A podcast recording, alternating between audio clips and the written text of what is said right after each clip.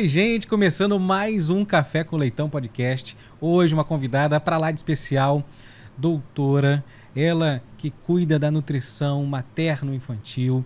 É uma honra receber aqui doutora Andréa Frix. Muito bom? Tudo bem? Obrigada pela oportunidade de estar aqui, contar um pouquinho da minha história. Vamos papiar, hoje é dia. É, assim, eu fico é, muito honrado, muito feliz com a sua presença aqui, porque eu vejo e fui acompanhando, conhecendo o seu trabalho e como você transforma vi a vida das pessoas, assim. Mas eu queria também saber e conhecer a sua vida, né? Esse bate-papo. E como que começou, então, a questão da nutrição na sua vida? Olha, a nutrição chegou na minha vida de uma maneira inusitada. Eu era enfermeira de UTI neonatal e pediátrica. Trabalhei muitos anos nessa área, especialista em neonatologia. Então, eu só trabalhei cuidando de bebês e crianças graves em UTIs. Dez anos. E era professora também universitária. E aí, é, sempre para enfermagem. Então, eu me formei na UFES, logo comecei a trabalhar, dar aula. E aí, eu tive quatro gestações até hoje, né? É, a primeira, eu sofri um aborto, depois eu tive uma segunda gestação, que é o meu filho, que hoje tem 14 anos, um príncipe, Miguel. Depois eu tive uma outra gestação, que desde o início dessa gestação a gente descobriu que esse bebê era extremamente mal formado. Foi por causa desse bebê mal formado, que graças a Deus nasceu, nasceu com vida, que eu descobri a nutrição. Na verdade. Bernardo. É, antes disso, agora me ocorreu aqui que pulei uma etapa, o meu marido é médico e ele trabalha muito nessa área preventiva, ortomolecular, ele é nutrólogo também. E ele sempre me diz, porque eu na enfermagem, e aí os meus seguidores, nossos ouvintes da enfermagem vão saber que na enfermagem, geralmente, é, é uma vida. A enfermagem precisa ser valorizada. A enfermagem é, é, uma luta muito grande, é um trabalho muito árduo, é um trabalho incrível, gratificante e pesado, muito pesado. E a enfermagem, especialmente no nosso país, porque não são todos os países, graças a Deus, que são assim, é muito pouco valorizada é em termos de remuneração, de reconhecimento e tudo mais. Mas eu era extremamente feliz e realizada na enfermagem. Eu coordenava equipes de UTIs neonatais e pediátricas, tinha uma carreira muito bem sucedida. O meu marido, mas o que eu ia contar da enfermagem é que a gente come mal na enfermagem, no plantão. Hum. É uma qualidade de vida, às vezes, muito complicada, porque é um trabalho duro, pesado, e no meio da madrugada você come mal. E eu era uma pessoa que era uma extremamente bem sucedida como profissional, mas eu não tinha a noção da nutrição, do cuidado. Até tinha feito na UFES um período de nutrição da faculdade de enfermagem mas eu não tinha essa visão. E o meu marido, que já trabalhava com essa medicina preventiva, falava comigo quando a gente casou: faz, faz nutrição, nutrição é profissão do futuro, faz nutrição pra gente. Eu acho que eu comia tão mal. que ficava como uma dica, né? É, tipo, vê se cola. É. Eu brinco que eu comia tão mal que ele jogava essa assim pra ver se a gente tinha uma família mais saudável. Uhum. E aquilo fazia algum sentido para mim. E eu comecei, como eu eliminei muitas matérias, mineiro gosta de contar caso, né? Então eu vou contar caso. Uhum. Eu eliminei muitas matérias. Eu, se eu entrasse na nutrição, eu eliminei, sim, eu poderia eliminar 20 matérias, 22, porque na UFES eu tinha uma carga horária muito boa da enfermagem. Então eu, eu dei esse voto de confiança pro meu marido. Eu disse assim: eu vou entrar. No primeiro período eu faria só uma matéria. Eu tinha um bebê, que era o Miguel, de seis meses, mamando no peito e entrei na nutrição um pouco de curiosidade ou mesmo nessa tentativa de cuidar um pouco melhor da alimentação da minha família e da minha própria alimentação. Só que aí, logo que eu entrei, eu descobri que eu estava grávida da Marina. Então eu tinha um, eu estava começando uma faculdade. Eu estava me descobrindo, né, nessa faculdade, que não era uma, uma prioridade na minha vida. Eu tinha um bebê. Descobri que estava grávida, eu tomei um susto. E logo no início eu descobri que esse bebê que eu esperava era muito mal formado. Depois, se você quiser, a gente entra nessa história. Mas aí foi por causa dessa filha que eu mergulhei. Porque aí eu fui fazendo a faculdade, eu fui. Uhum. Eu sou tão guerreira e eu tenho aquela coisa de começar e terminar. Uhum. Eu acho que é por isso que ele brincou comigo. Começa, se você não quiser, você ter, não termina. Que ele sabia que eu ia Já terminar. É. E aí eu eu fui de curiosidade, fui fazendo. Tentei enquanto eu pude, porque eu comecei a me interessar, a gostar, a ver que fazia sentido. E tentei levar o quanto eu pude, mas a minha filha, pelo período que ela viveu, ela teve muitas internações, eu cheguei a trancar no momento. Uhum. Só que aí, é, dado o momento da gravidade dela, o meu marido disse para mim: por que, que você não continua fazendo nutrição, mesmo que seja um mega desafio? Uma mãe de um filho pequeno com outro filho doente, estudando uma nova graduação, mas ele me disse uma coisa que eu nunca esqueci. Ele disse assim: "Você já ajuda muito a nossa filha como enfermeira. Eu salvei a vida dela inúmeras vezes como enfermeira especialista naquilo, em crianças graves." Ele disse: "Eu acredito que como nutricionista, você vai poder ajudar ela ainda mais." Quando ele falou aquilo para mim, me deu um insight. Hum. Eu disse: é isso, eu vou continuar. E aí foi uma luta enorme, mas eu continuei. E aí, assim, é... eu fiquei assim encantado com isso porque como ajudar ainda mais. Mas você falou que podemos voltar nesse assunto. Como é que foi então essa questão da sua filha para você? Então, assim, é, se, aquele momento assim que ele falou essa frase com a sua filha, você falou então agora é isso. Acho que tem tem um propósito aqui, tem algo que eu posso fazer na nutrição. É. É, eu retomei por isso. Foi muito difícil, porque a Marina era grave. Então eu estudei nutrição nas UTIs, sentada na cadeira, da pol na, na, poltrona do papai, do lado dela, às vezes achando que ela estava morrendo. Uhum. Mas eu tinha uma vontade de entender o que acontecia com ela. Ela, ela, ela tinha uma dificuldade em se nutrir. É, e eu tinha tanta vontade de tentar ajudá-lo. Meu marido também fazia pós em, em, medicina tradicional chinesa. E a gente fazia, porque o amor de uma mãe, o amor de um pai, é um amor que move o mundo, que transforma o mundo. E por esse amor, a gente lutava. Então, eu, a, a Marina foi muito grave. Ela teve sete internações em UTIs pediátricas. Eu morei com ela dentro de UTI ao longo de seis meses. É, não ininterruptos. Então eu, a gente ia para casa, ficava um mês na UTI, depois um mês em casa, depois mais dois na UTI, depois ela teve tudo que você pensar. A Marina teve sete meses de febre. Nossa. Ela teve sete meses de febre diária. Às vezes, quando alguém da minha casa acordava às seis da manhã, eu já tinha dado três banhos na Marina. E eu cuidava dela, eu cuidei dela esse tempo todo sozinha, com o apoio né, do meu marido, da, da Dá, que é a pessoa que está comigo, graças a Deus, até hoje, que é meu anjo da guarda. Te amo, Dá. Meus seguidores do Instagram também são apaixonados com ela. Está comigo há 15 anos, desde que eu me casei. E, e, é isso, eu tinha uma UTI montada em casa, eu tinha. A Marina fez uma recusa alimentar muito grave, porque provavelmente, hoje, com a visão que eu tenho hoje de ser doutora em fisiologia e estudar muito tudo que aconteceu com a minha vida depois, eu entendo que houve um, um sofrimento muito grande dela em relação à alimentação, porque ela tinha um volvo gástrico e um vício de rotação no intestino. Isso a gente sabia de nada quando ela nasceu. Embora eu, já no início da gravidez, depois eu posso contar isso, eu já descobri que ela é, seria mal formada e os médicos diziam até que ela seria inviável. Mas o fato é que ela ela sofria muito quando ela era amamentada, ela sofria muito, ela sentia muita dor. E depois fez várias cirurgias, teve várias complicações. E ela fez uma recusa alimentar. A Marina morreu sem comer. Uhum. Ela fez uma recusa total e por mais que a gente tivesse tentado todos os recursos e especialistas e cirurgias e tudo mais, ela não aceitava, então ela ficou com sonda muito tempo, algo que eu era especialista nisso como enfermeira. Uhum. Depois ela fez uma precisou fazer uma gastrostomia e eu alimentava ela pela essa sonda de gastrostomia. Eu estudava, só para você ter uma ideia, a Marina, é, muitas vezes eu corria a dieta dela na sonda de gastrostomia por uma hora e uma hora e meia então eu não dormia, eu passava as noites cuidando uhum. dela. E aí, em alguns momentos, eu, quando acabava, eu a observar para ver se ela ia passar mal ou se ela ia ficar bem. Uhum. Então, muitas vezes eu estudava nessa uma hora e meia que a dieta estava correndo e eu tinha que ficar vigilante com ela. Foi assim que eu estudei nutrição. Eu fui até a metade da faculdade para ajudar a Marina a sobreviver. Ela morreu em um processo de desnutrição ela teve um processo de desnutrição e perdendo peso, perdendo peso. Nós sabíamos que se ela fosse internada nesse processo, ela tinha um risco muito grande de pegar uma infecção, até pela própria imunidade, pelo, pelo processo fisiológico, fisiopatológico que ela estava vivendo. Mas chegou um ponto que a gente não conseguiu mais segurar ela em casa, a gente teve que internar. E aí ela internou para fazer uma endoscopia uhum. E pegou uma infecção hospitalar e ela faleceu por uma, um choque séptico, por uma infecção generalizada.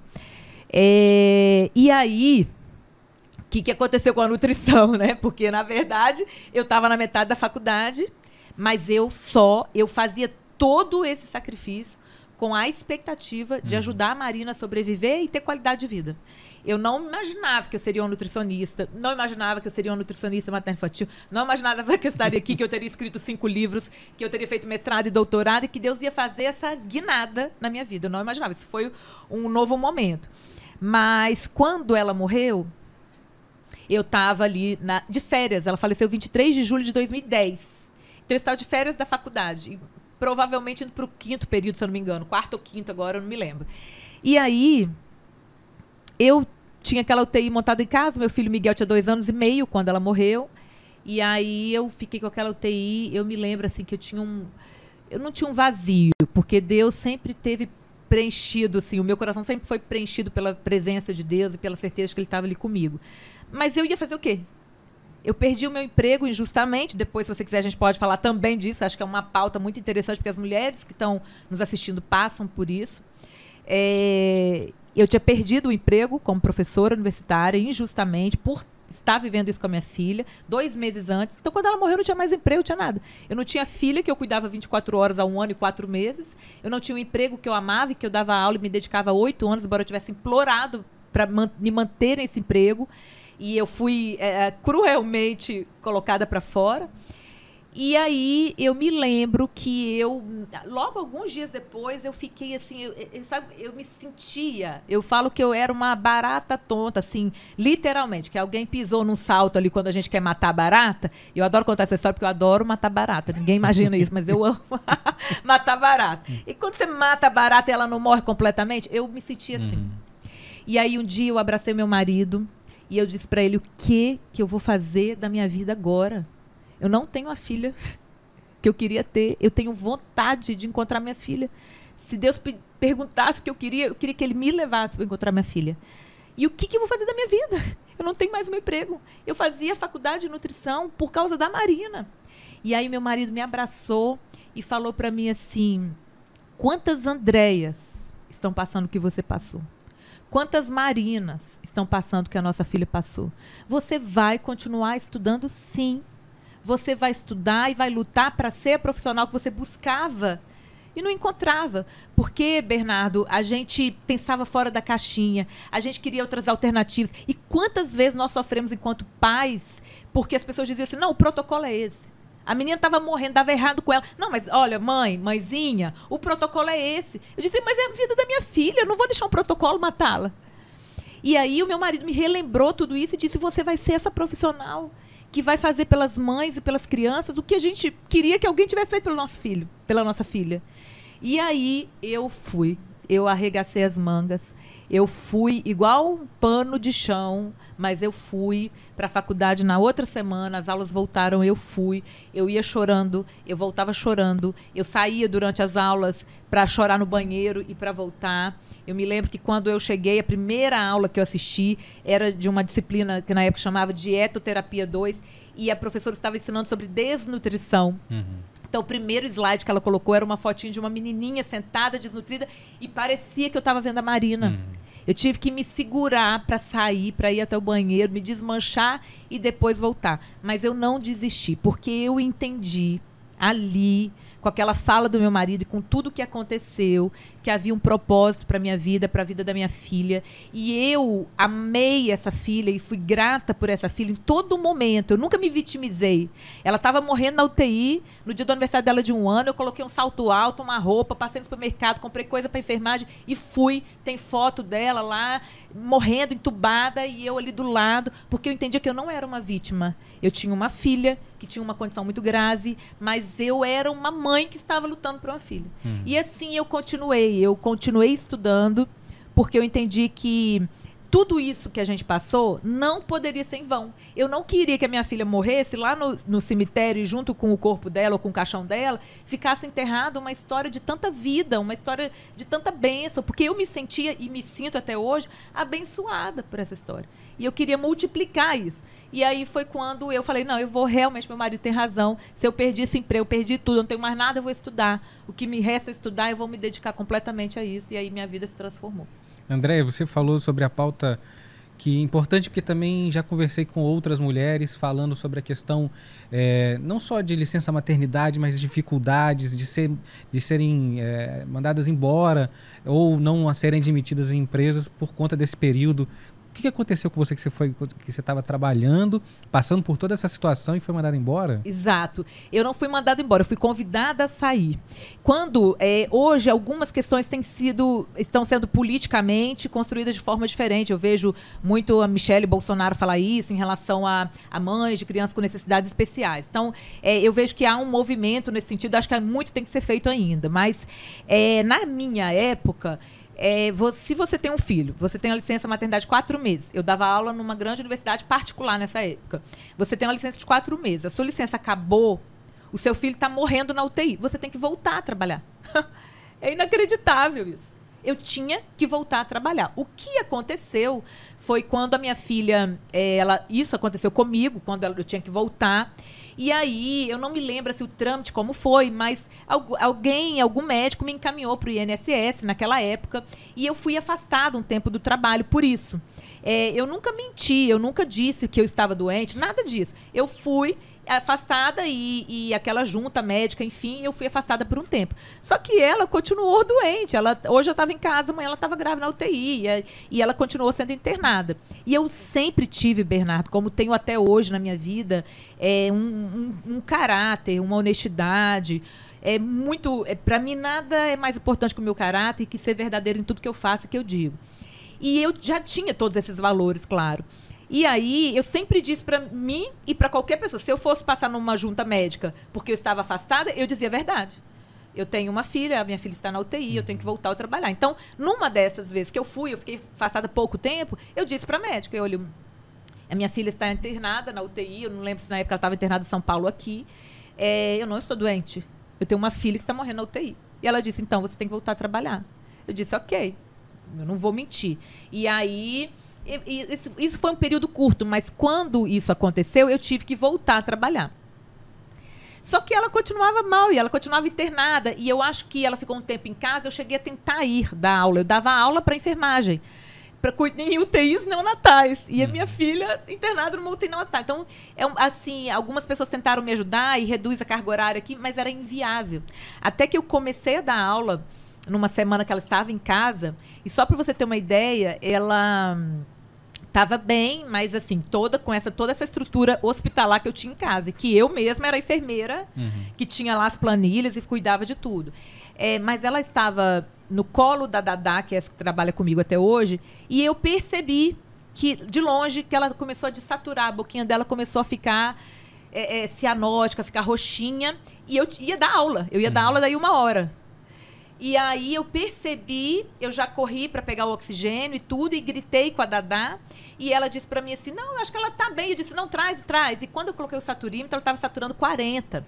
Nossa. Ela já estava, ela já estava ali tendo algo muito grave. E eu imediatamente percebi, coloquei ela no oxigênio, liguei para ambulância, liguei para o meu marido, liguei para a chefe da UTI onde ela internava. E para você ter uma ideia, eu acredito que em 30, 40 minutos a gente já estava com ela gravíssima na UTI. Ela já estava. Isso ela foi na época do aniversário dela, inclusive, de um aninho. Ela fez uma pneumonia gravíssima, com derrame pleural, e ela e foi muito grave. Então, assim, se eu tivesse ido dar aula, ela teria uhum. morrido naquele dia. Uhum.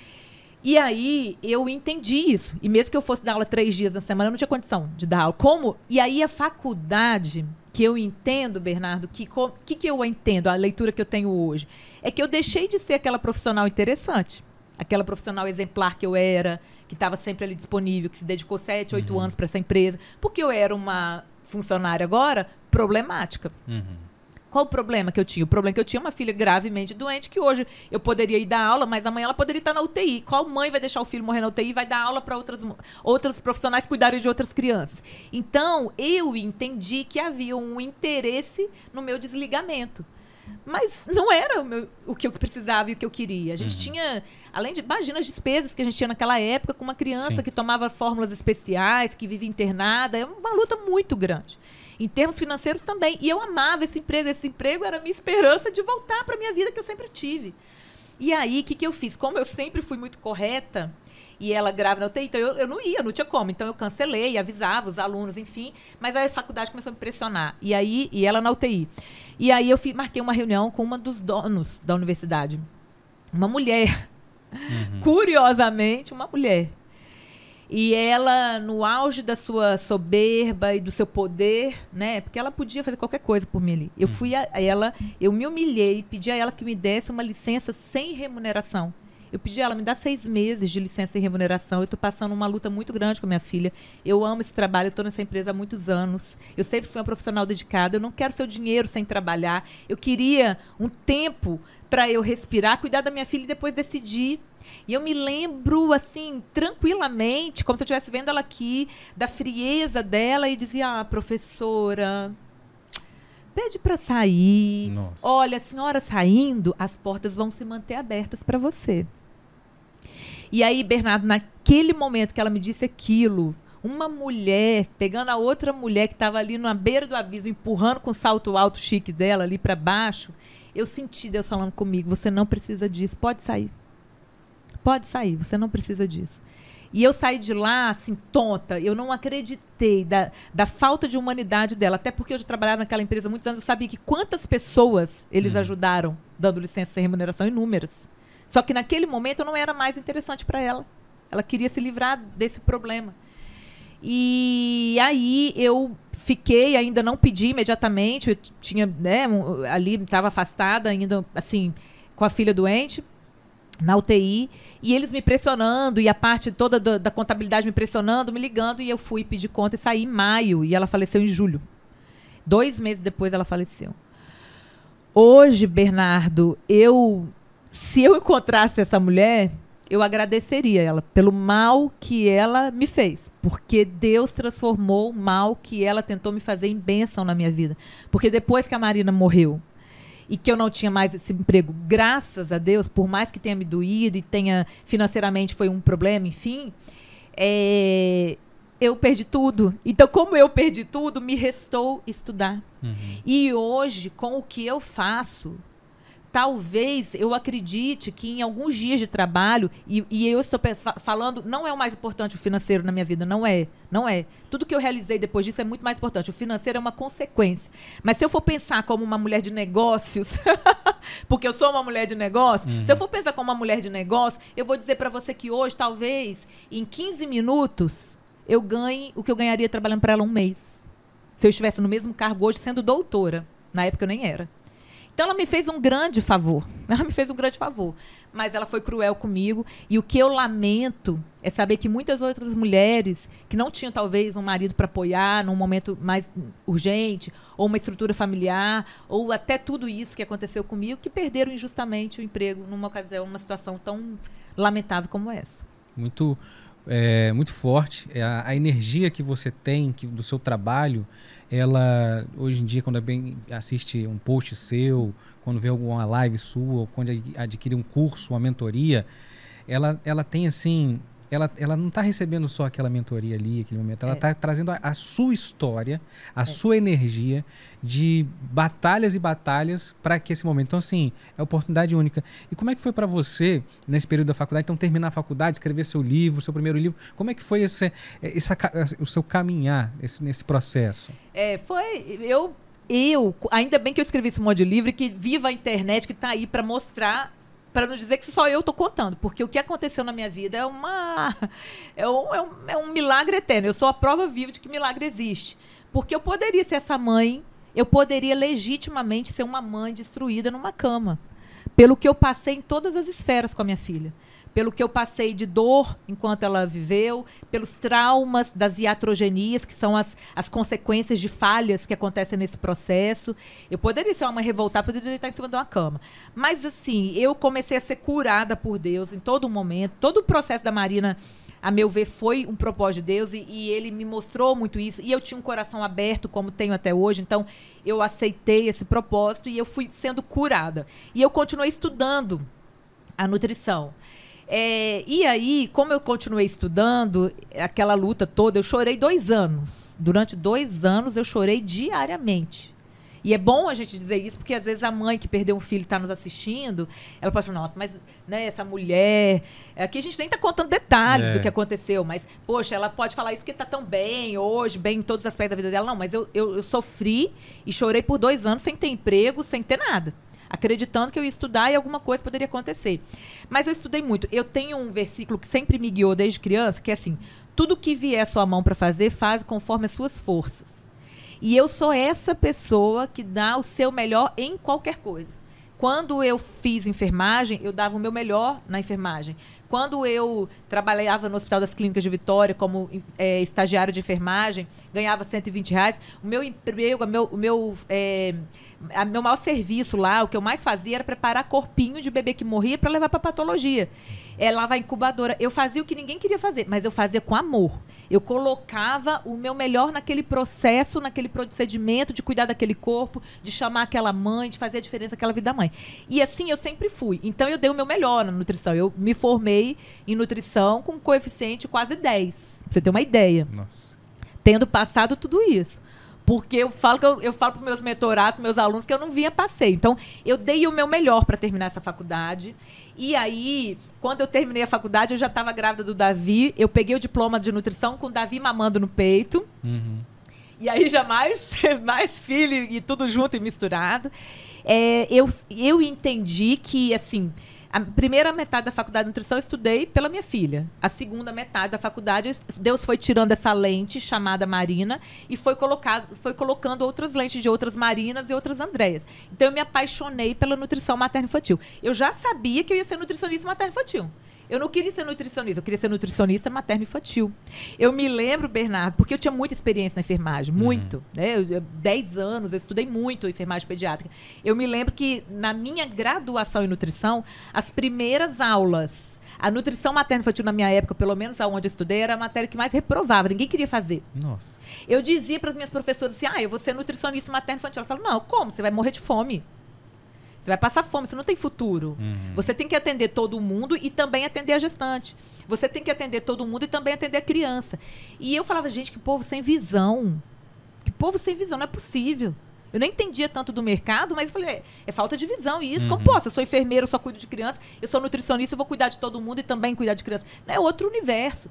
E aí, eu me dediquei tanto, e aí eu me destacava tanto, que eu me lembro que as primeiras aulas de nutrição materno-infantil, da- das turmas que faziam essa disciplina, na época que eu eh, estudava, fui eu que ministrei. A professora, que era uma querida, Uhum. que tinha feito pós-doc, não me lembro, em Harvard. A professora, ela tinha muita teoria, mas ela nunca tinha atendido a criança.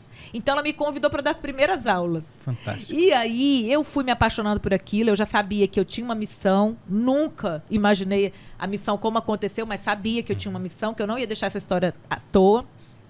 Terminei de estudar, tive o Davi, e aí uma jornalista, a Sandra Freitas, e quero até honrar o nome dela aqui, ela me convidou, ela descobriu a minha história com a Marina pela internet. Porque eu nunca usei a história da Marina pra dizer assim, ah, eu quero ser uma profissional em cima dessa história. Não, era a história da minha filha, então de vez em quando no Facebook eu postava alguma coisa, a data da morte dela ou do aniversário dela, que é uma dor pra essa mãe, né, que perdeu o filho sempre vai ser. Eu postava. Então a Sandra descobriu a minha história e me convidou pra fazer uma matéria pra Gazeta na época, pro Dia das Mães. Eu com o Davi bebê no colo, contando a minha história com a Marina. E foi um sucesso absoluto, a matéria é linda, foi um sucesso absoluto. É, no- depois, no Dia das Mães, é, na Globo, enfim, foi a matéria mais assistida. E essa história circulou muito. E aí, o livro já estava escrito. Uhum. Eu já tinha escrito primeiro meu primeiro livro, chama Quando o Sol Me Tocou, mas eu não tinha conseguido sequer publicar. Eu era uma mãe, Uhum. né? Eu não tinha, não tinha nem condição financeira, não tinha nada. Não sabia nem como publicar o livro. Ele estava escrito impresso, é, é, em folhas A4, encadernado numa gaveta. Só que essa história Nossa. bombou tanto Uhum. que foram se abrindo portas. Então, uma pessoa de Vitória que, que tinha ali uma loja na época, uma livraria, me convidou, me orientou, me colocou uma gráfica e eu consegui publicar esse primeiro livro. E aí, com esse livro, eu também tive muito apoio voluntário de muitos jornalistas. Eu sou muito grata a todas essas pessoas que voluntariamente me ajudaram a divulgar o lançamento desse livro. E através do lançamento desse livro, eu contei muito essa história. Eu, eh, talvez você tenha assistido essas entrevistas antigas minhas. o livro foi muito vendido e ele foi e aquilo foi me dando inspiração e eu estava começando o consultório e aí a minha vida mudou completamente. Eu eu mergulhei completamente na nutrição materno-infantil. Eu sempre amei estudar, então eu fiz um mestrado, eu fiz um doutorado na UFES em fisiologia humana. Eu publiquei outros livros, hoje eu tenho cinco livros publicados. Eu fundei a Abrame, eu tenho uma pós de muito sucesso em São Paulo, hoje já com dois cursos. E aí, nessa época, as redes sociais estavam começando, o Instagram estava começando. Então eu tinha um arroba nutricionista materno infantil. Eu dizia assim: o que, que eu sou? Nutricionista materno infantil. Eu quero ajudar as mães. As mães chegam no meu consultório e dizem assim: Ah, doutora, eu, meu filho tem isso, eu sei que não pode comer aquilo. Eu dizia, mas de onde você tirou isso? A doença da mãe que tem um filho que tem isso. Eu disse: Não, então o profissional da saúde tem que estar no Instagram. Eu vou começar a falar para essas mães. E aí eu coloquei o arroba nutricionista materno infantil. Aí eu acho que é um outro caso que eu posso contar aqui depois, se você quiser saber. Mas é, pessoas famosas começaram a me seguir, aquilo foi crescendo. Eu mesmo que cuidei a maior parte do tempo das redes, como cuido até hoje. E virou tudo isso, essa loucura boa toda. Não, isso é fantástico, me lembra a frase assim, o barulho dos bons, né? A gente não pode, assim, a gente precisa ocupar os espaços com projetos de verdade, de projetos transformadores, de projetos que trazem é, transformações de fato na vida das pessoas. Né? Porque senão a gente vai deixando. O que você falou aí é, me, me, traz assim muita, muito mito, muita coisa que a pessoa traz né, de, de, para o consultório, porque viu de pessoas que, que não tem embasamento Formação nenhum. Nenhuma acadêmico e estão lá falando coisas de achismo, né? Que tiraram, não sabe lá da onde. É. E isso é muito prejudicial, porque por causa da rede social tem uma voz ali, né? Tem, chega nas pessoas. E como é que foi então para você? Foi você falou então as pessoas começaram a seguir o, a sua rede social começaram a chegar muitos questionamentos, muitas muitas dúvidas chegavam para você ali naquela naquela época. É exatamente isso. Eu comecei como nutricionista materno infantil foi um insight que eu tive. Na época, eu tinha pouquíssimas pessoas na minha área. É, é, com esse perfil profissional. Eu me lembro que eu comecei o, o Insta na época que eu comecei o mestrado.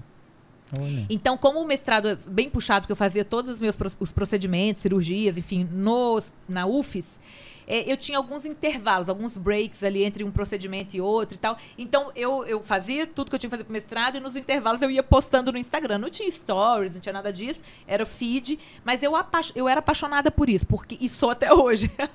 porque eu sou uma comunicadora, eu gosto de me comunicar. Eu acho, acho não, eu tenho certeza que de tudo que eu faço, eu faço muito, eu tenho umas atuações muito, eu sou muito plural nas minhas atuações. Mas eu falo que me comunicar é o que eu mais amo fazer, o que eu mais gosto de fazer. Então eu gostava daquilo. E eu fui nisso mesmo que você falou. Eu ficava horrorizada de ver a mãe que estava fazendo uma restrição alimentar numa criança que não precisava, porque alguém disse a ela. Então, eu fiz, e aí eu falo que Deus abençoe a gente o coração bom, o que a gente planta de bem, a gente colhe de bem. E eu plantei o bem. Eu fiz um Instagram para ajudar as mães.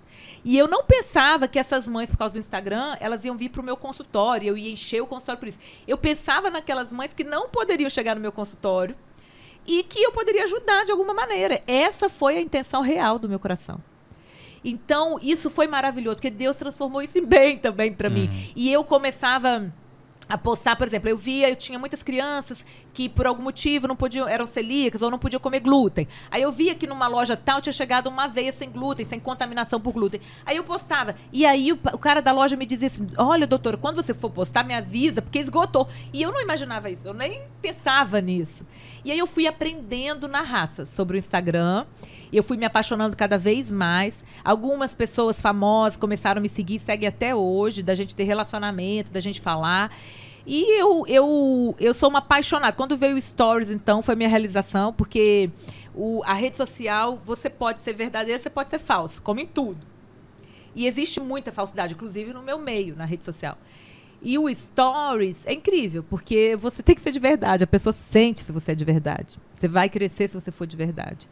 Então é isso, eu sou apaixonada. Se quiser falar só disso, eu já, já me conto. Fantástico. Qualquer quatro horas de conversa, a gente vai. Estamos aqui para isso. Para isso. E olha que legal. E aí você consultório ali foram chegando pessoas, eu acredito que a demanda foi muito alta. E como é que foi essa a, a questão, assim? Porque tem muita gente que deve estar assistindo e que deve estar assim ah, tem algum curso, tem alguma coisa, como que.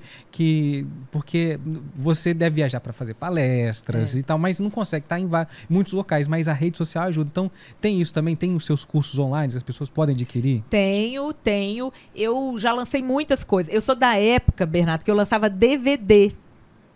É, um dia um estrategista digital me falou assim: Cara, você é tão visionária que quando não existia curso online, você, você lançava DVD. Eu lançava DVD de palestras. Se eu não me engano, foram cinco ou seis DVDs. Eu ia palestrar, pagava alguém para me filmar e depois vendia esses DVDs. Tem gente que tem o nutricionistas e pediatras, principalmente, que é o maior público profissional que me segue, é, que tem meus DVDs até hoje e é, é lindo.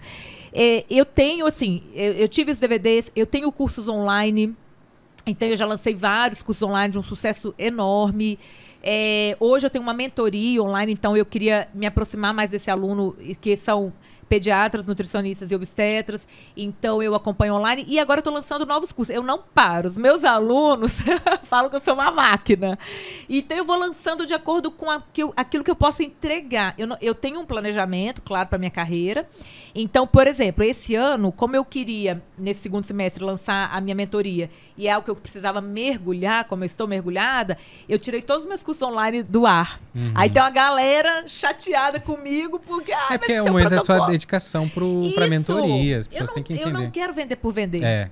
As eu pessoas têm que entender que tem um propósito no seu projeto. É isso. As pessoas que compraram os seus um livros, que, que, seguem você na, nas redes sociais, é, não é aquele, aquele curso que, que, tem gente ali de que acabou, se formou, é. ou que não tem nada. É, tem uma história, então tem uma, vida história, tem um propósito. Um... um propósito, uma missão, uma mensagem. E eu não vendo por vender. E eu acho, acho não, eu tenho certeza, que esse propósito e o fato das pessoas, é, o mercado me conhecer e me respeitar assim, sabem a seriedade do meu trabalho em tudo que eu coloco, então eu entendo que isso contribui muito para o sucesso de tudo que eu lanço.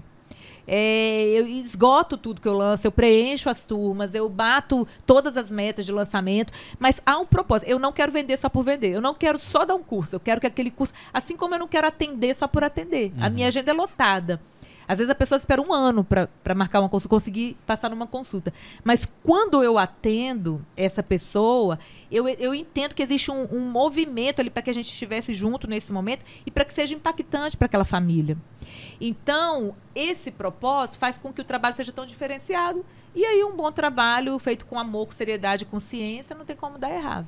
Então, eu tenho os cursos, eu tenho mentoria, eu tenho a Abrame, a Abrame tem congressos, eu tenho é, o consultório em São Paulo, o consultório Vitória, as consultas online, os livros, que esse ano eu lancei o mais novo de nutrição materna infantil, mas eu já estou escrevendo mais dois.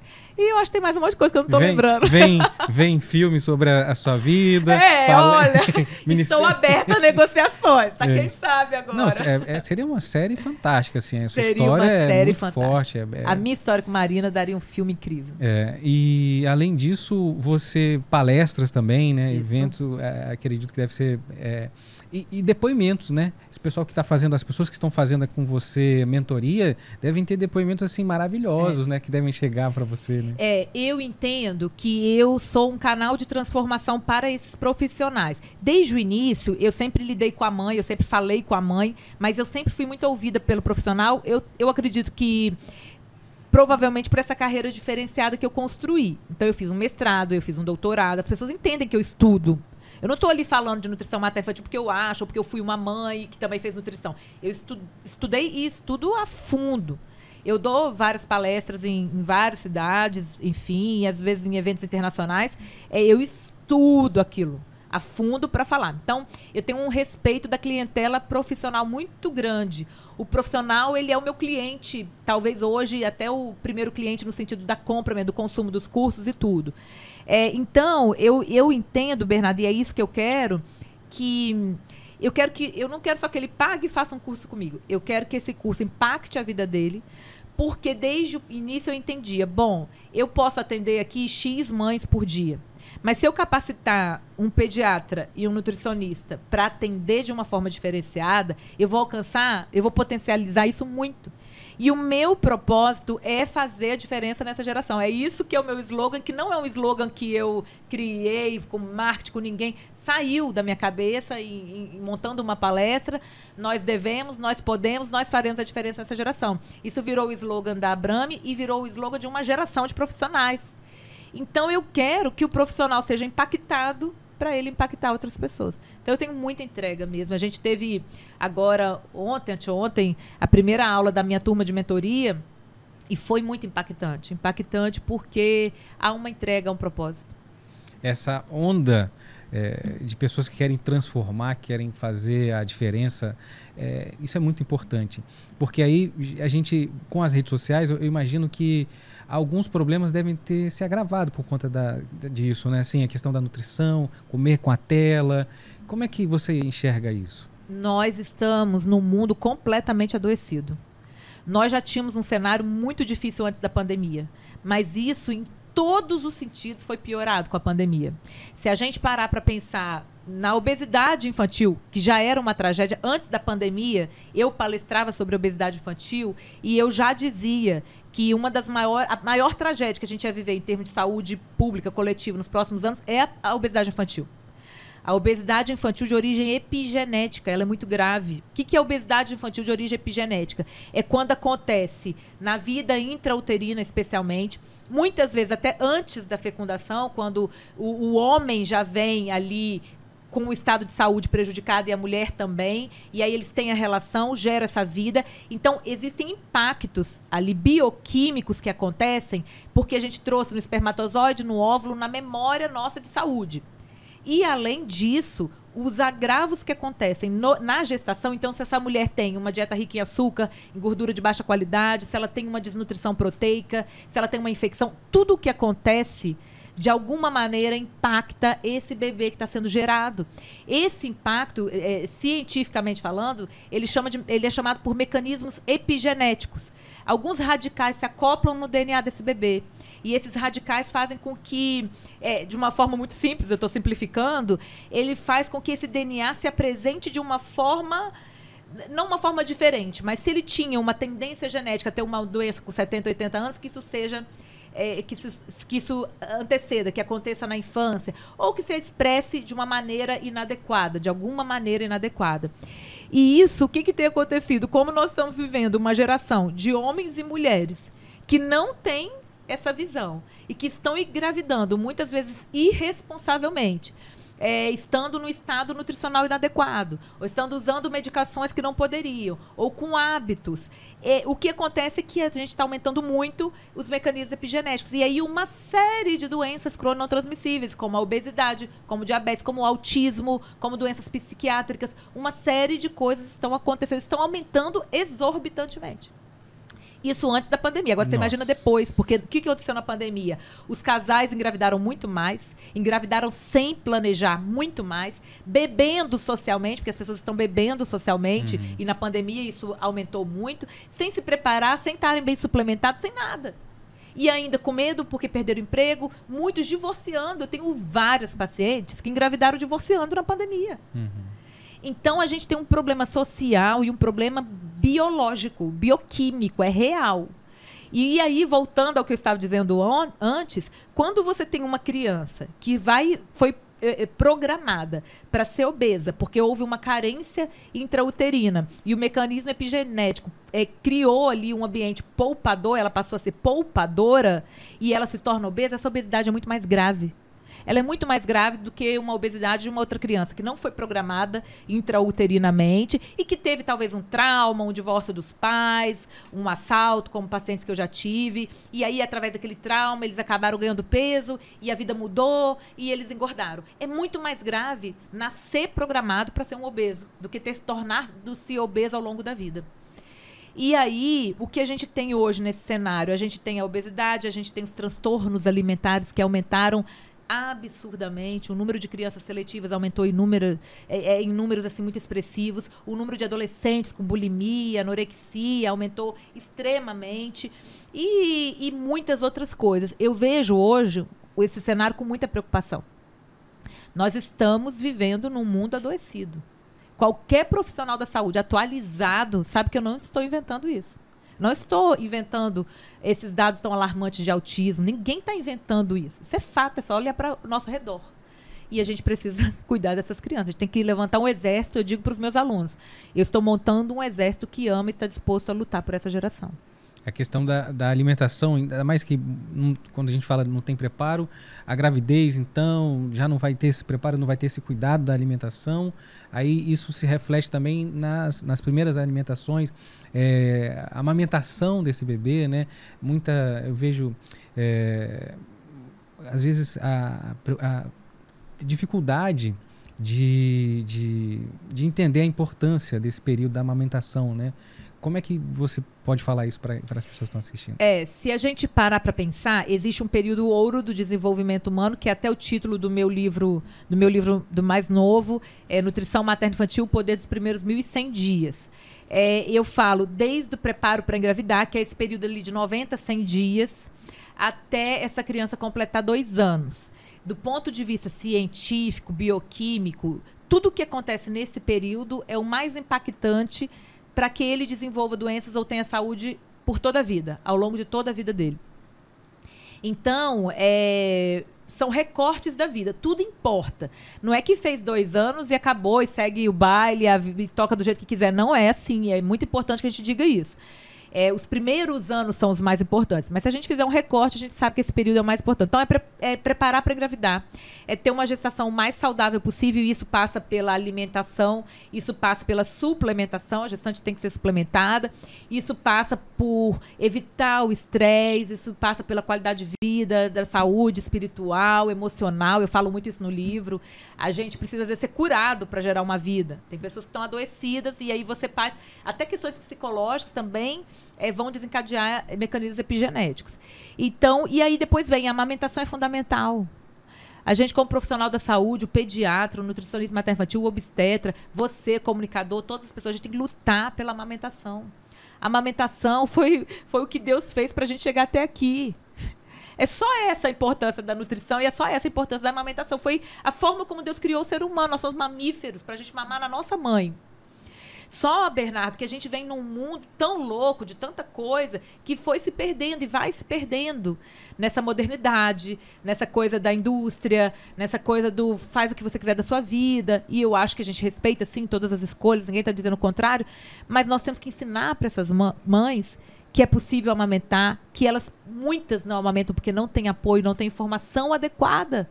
Vai ver quando eu coloco um post no meu Instagram sobre amamentação, a quantidade de mães que estão ali falando, dando relatos de sofrimento, porque elas queriam ter amamentado e não conseguiram, porque às vezes não tiveram uma rede de apoio. Uhum. Então, no livro eu falo muito isso. Inclusive, do ponto de vista da obesidade, tem artigos que mostram é, que a amamentação é algo que pode minimizar os impactos epigenéticos causados na vida intrauterina do ponto de vista da obesidade. Tem um estudo muito interessante, eu cito nas minhas redes, nas minhas aulas, que ele acompanha bebês que tiveram é, agressões epigenéticas. Como que a gente sabe que o bebê, por exemplo, o bebê CIUR, crescimento intrauterino retardado, o bebê que foi CIUR por qualquer motivo que seja, é um bebê que sofreu um impacto metabólico grande pode ser porque a mãe teve uma malformação uterina, qualquer motivo que seja, uma desnutrição, ele, te, ele foi programado metabolicamente. Então, esse estudo ele pega todos os bebês CIUR e eles, ele acompanha até a adolescência aqueles que foram amamentados e os que não foram amamentados, mostrando que o impacto da amamentação na proteção da obesidade infantil nesses bebês todos CIUR. Ou seja, aquele que foi CIUR e que foi amamentado por pelo. No, nesse estudo, eles, falam, eles fazem um recorte com três meses e com seis, mas esses não ficaram obesos como os outros que não foram amamentados. Então, existe uma certa proteção. Deus fez tudo perfeito, é a gente que inventa a moda e estraga o negócio. É, eu acredito que talvez se tivesse é, políticas públicas, não sei se tem algum projeto, alguma coisa que você possa acompanhar, de assim, é, a questão da, da licença maternidade, paternidade, é. né? O pai, às vezes, vezes são dias ali que ele tem de, de, de, de para acompanhar a mulher, quatro meses, às vezes seis meses, mas então se tivesse assim pelo menos um ano e meio, dois, né, de é. licença maternidade, porque é um, é um dos períodos mais importantes da formação e economicamente, né, falando isso para o Estado, enfim, para um governo seria de, de extrema importância, é. né? É, um país sério, com, com, que leva a sério essas políticas, um país que entende a importância da amamentação, ele apoiaria essa mãe a estar em casa amamentando. Ele apoiaria não só ela estar em casa, sem trabalhar, mas ela estando em casa com toda assistência para ela amamentar. Em medidas de saúde pública, seja, o prejuízo da não amamentação é gigantesco para o Estado. O prejuízo da não amamentação, ele vem desde os prejuízos para a saúde daquele bebê, para a saúde daquela mulher, porque até câncer e uma série de outras doenças são preveníveis. É, a mulher que amamenta tem menos risco. Então, é, não que ela não vá ter, mas ela tem muito menos risco pela, pelo benefício da amamentação. Então, e para a saúde da criança, para a imunidade, para o desenvolvimento cognitivo, emocional, para a socialização, para a longevidade, para o QI.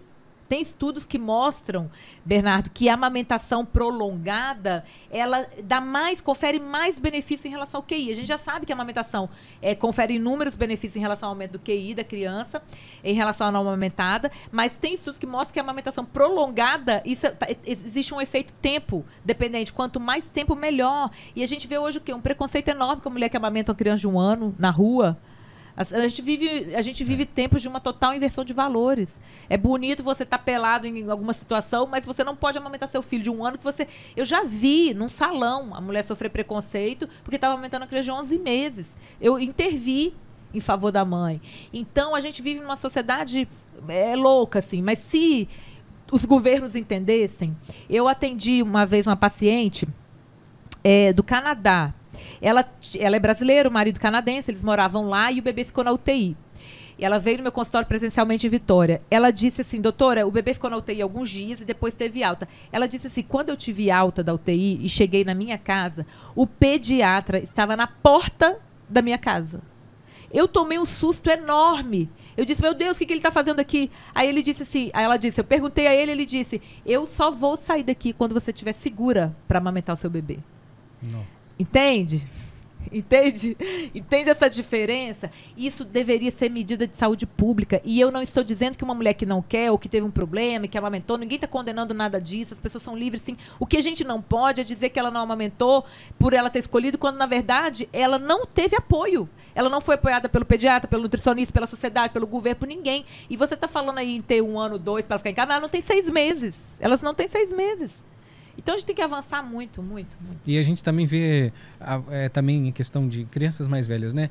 É, o pai, a mãe, a família quer colocar num, num, colégio mais caro, a melhor educação, mas a alimentação dessa criança nesse, nessa escola, o que leva é assim, é uma coisa lamentável, né?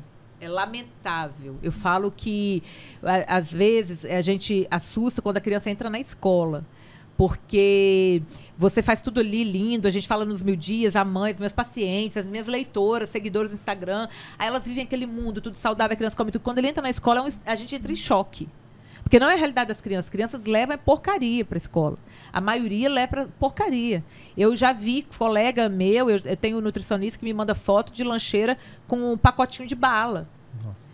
Então a gente ainda vive esse tempo, as pessoas estão cegas. Elas estão tão envolvidas com esse ativismo, com esse não ter tempo, que é comprar um empacotado e colocar na lancheira. Tá todo mundo tão nesse mundo que a gente vive que elas não estão entendendo o que elas estão fazendo com os filhos. A realidade das escolas é cruel. A realidade é cruel. E a gente não para para pensar que uma criança que acorda e come um pão, por exemplo, um pão branco, e com com leite com um achocolatado repleto de açúcar, ou que come o pão lá com aquela pastinha cheia de açúcar, que é a realidade de muitos, que essa criança às vezes vai passar mal na escola. Vai, vai fazer uma hipoglicemia, vai ter sonolência, daqui a pouco ela está indo. E eu tenho pacientes que vêm, por exemplo, com diagnóstico de déficit de atenção e hiperatividade, que só comem açúcar e corante. Quando você faz recordatório alimentar, ele chupa bala com corante, ele come gelatina com corante, ele só come porcaria e está sendo medicalizado. Tá... Alguém prescreveu algo para ele concentrar quando na verdade a alimentação dele é um lixo. Eu fico pensando onde as pessoas estão vivendo, porque Bernardo hoje A gente ainda tem, infelizmente, muitos profissionais que ficam naquela linha assim, é, ah, não, eu sou mais tradicional, isso é conversa de nutricionista, isso é papo, não, que isso não é bem assim, isso é genética. Ora, hoje só fala isso quem é desatualizado. Porque se a pessoa acessar www.pubmed.com, ele vai ter acesso a todos os artigos científicos que saem por minuto esses artigos hoje, eles saem por minuto. Não há mais espaço para a gente dizer que a alimentação não influencia na saúde da criança, que corante não aumenta o risco de uma série de doenças. Não há mais espaço. Hoje, nem o leigo, os meus pacientes, eles chegam lá com os artigos lidos na consulta. Eles já leram o artigo, eles leram o livro que eu escrevi, eles foram lá e leram as referências. Então, nós temos que lutar contra isso, porque as crianças estão adoecidas. E muitos ainda estão naquela visão assim, ah, adoeceu, dá um remedinho dá um remedinho aqui, dá um remedinho aqui, daqui a pouco a criança chega com a lista de remédio desse tamanho. Uhum. É a realidade de números que eu atendo. E eu acho que assim, transformador, é importante, necessário mais pessoas conheçam o seu trabalho. O que, que você planeja para o seu futuro? Quais são os seus próximos passos? O que você está pensando em fazer? Uau, que pergunta ótima! Porque eu penso nisso todo dia. Eu falo para os meus alunos que meus passos são todos friamente calculados. A gente que eu, eu, que já tenho ali meus 40 e poucos anos, eu, a época do Chapolin Colorado, eu calculo todos os meus passos. E eu brinco e falo, ensino isso para eles, que até um encontro com uma amiga, um jantar informal, eu faz parte de um propósito. Não que eu não vá fazer coisas que eu gosto, mas as coisas que eu gosto também estão dentro desse propósito. Eu tenho muitos sonhos, muitos sonhos. Eu estou criando projetos muito novos. Eu não, eu não conto os meus projetos antes deles estarem. Eu só conto quando eu vou lançar, hum. de fato porque eu aprendi que faz parte da sabedoria a gente reservar aquilo que, que as pessoas só precisam saber naquele exato momento. E a gente vive num mundo de pessoas más também, a internet é muito cruel, a internet é um mundo é um mundo paralelo ali muito cruel. Você tem que ser muito blindado em todos os aspectos para lidar. E eu lido muito bem com isso.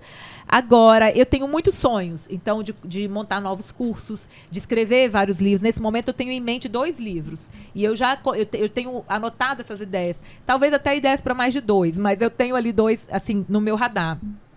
Então eu quero escrever outros livros, eu quero falar outros idiomas, eu quero alcançar mais pessoas. Eu falo já inglês, enfim, mas eu quero é, melhorar isso, potencializar isso.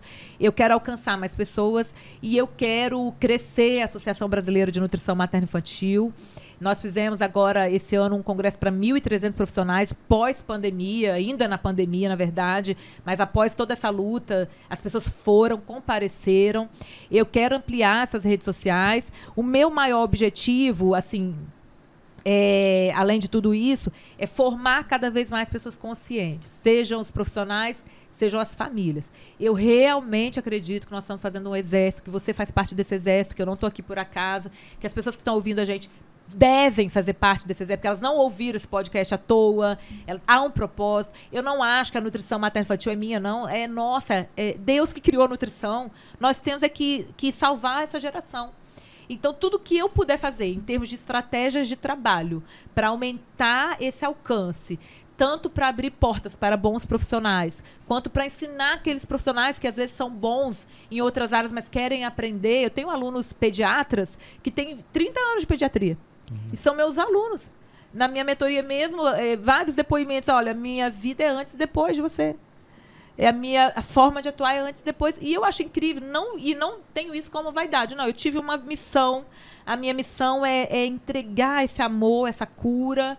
Eu quero muito trabalhar e continuo trabalhando hoje durante muito tempo na minha carreira, eu, eu, então eu tive a história da Marina foi um start de alguma maneira que coincidiu também de eu estar lançando o livro, mas eu nunca usei essa história para me promover cientificamente ou qualquer outra coisa, nunca. Desde que eu palestrei no primeiro congresso internacional, eu nunca abordei essa história.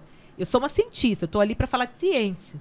Mas a minha vida fala alto. E as pessoas hoje, especialmente hoje nas redes sociais, elas querem conhecer a sua vida. E a minha vida é essa, é essa história e tudo o resto que Deus fez na minha vida depois dessa história. Então, é, o que hoje, agora, recentemente, eu lancei uma logo nova, porque a André Frix não para. Então, quando eu ia lançar a mentoria, eu lancei uma logo nova. E lógico que eu trabalhei em cima do que eu queria, mas foi muito mais do que eu queria o resultado, muito mais. A pessoa que fez o clipe, o Reels que eu postei, não sei se você viu, que conta a minha história, é, né? A menininha é. que nasceu numa cidade do interior. Eu vim, do, eu vim de uma cidade do interior com 15 mil habitantes. É, eu só estudei escolas públicas. A, a maior parte da minha vida, depois em algumas particulares, mas a maior parte escolas públicas. Então eu era uma improvável. Eu era uma improvável, eu sofri na minha infância, tive é, é, coisas difíceis que eu superei. Eu sofri muita humilhação ao longo da minha vida, não só no processo da Marina, mas a, ao longo de toda a minha vida. E eu superei tudo isso com um propósito. Então hoje, é, depois de todos esses anos, quando eu lancei essa logo, eu gravei aquele Rios com o texto, com a minha voz, um texto que eu escrevi. Uhum. E lá nesse texto eu escrevi assim: da mãe que queria salvar a filha, a mulher que se dispôs a fazer a diferença dessa geração. E eu co conto isso nesse vídeo. E aí me deu aquele insight, eu peguei essa frase e coloquei na minha bio do Instagram.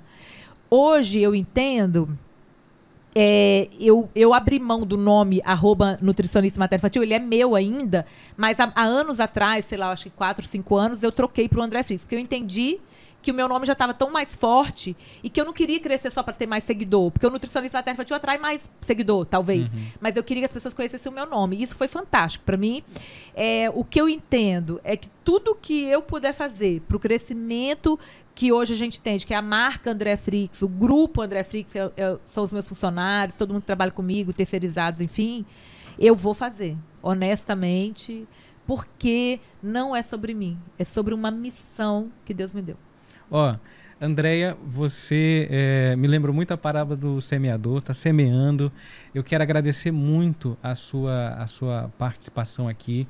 Eu quero, assim, que a gente possa é, ter outras conversas, outras, às vezes com temas, porque é fantástico. É toda vez que você quiser, você está aqui convidadíssima a vir. Foi uma honra para mim, a sua energia, a sua, sua vibração. Você emana muita força, muita luz. Amém. Muito obrigado por você ter vindo aqui. Obrigada, eu que agradeço. Quero voltar sim, mandar um abraço para todo mundo que está nos assistindo, acompanhar a gente nas redes sociais e saber que você não está aqui por acaso, que há um propósito para tudo isso. Eu que agradeço e quero voltar sim convidadíssima. E você, ó, vou deixar aqui as redes sociais, os contatos da Andréia para você seguir, enfim, compartilhar. E claro, curte, já também se inscreve aqui no nosso canal para ficar por dentro e ficar sabendo de conversas maravilhosas como essa e outras. Até a próxima, tchau.